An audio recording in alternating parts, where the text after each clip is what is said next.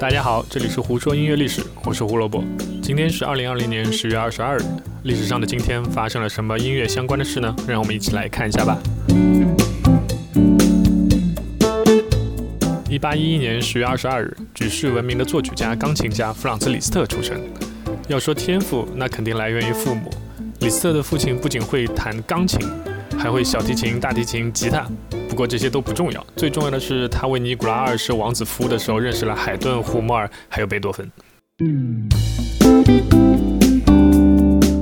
李斯特六岁开始听父亲弹琴，七岁开始自己学钢琴，八岁开始学作曲，九岁就有富商赞助他在维也纳进行专门的音乐学习了。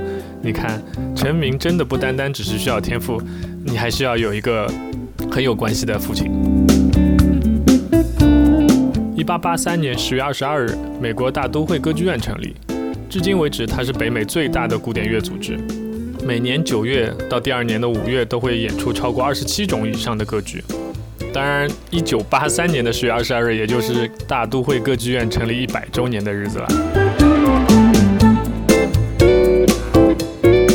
一八八二年十月二十二日，被认为二十世纪最重要的指挥家之一斯托科夫斯基出生。他长期和费城交响乐团合作，像迪士尼早期的动画电影《Fantasia》里面所有的交响乐都出自他跟费城交响乐团的之手。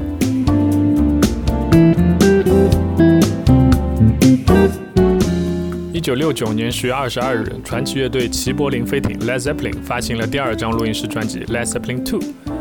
它被认为是乐队最重的一张专辑，也是摇滚乐史上不可磨灭的一张专辑。专辑在美国一经发售就超越了 Beatles 那张著名的过马路专辑《Abbey Road》，排名到了 Billboard 榜的第一名。它的销量自然也是高的可怕，全美一千两百万张，钻石销量认证轻松拿入怀中。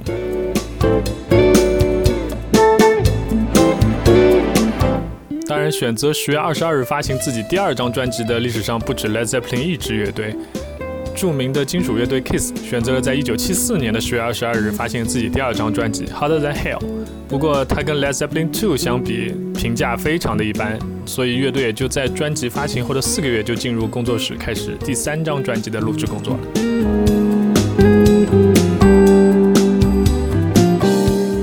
今天最后一条来自2004年10月22日，刘若英发售了自己的第九张录音室专辑《听说》。听说销量有六十多万张，因为华语唱片的专辑销售一直统计有问题，所以，嗯，那就六十多万张吧。当然，它肯定是奶茶经典的专辑之一了。这张专辑最有意思的一点是，专辑名称“听说”后面其实是有一个问号的，而专辑里的每一首歌名都有一个问号。当时即将出道满十年的刘若英，到底在思考些什么样的问题呢？好了，今天就说到这里吧。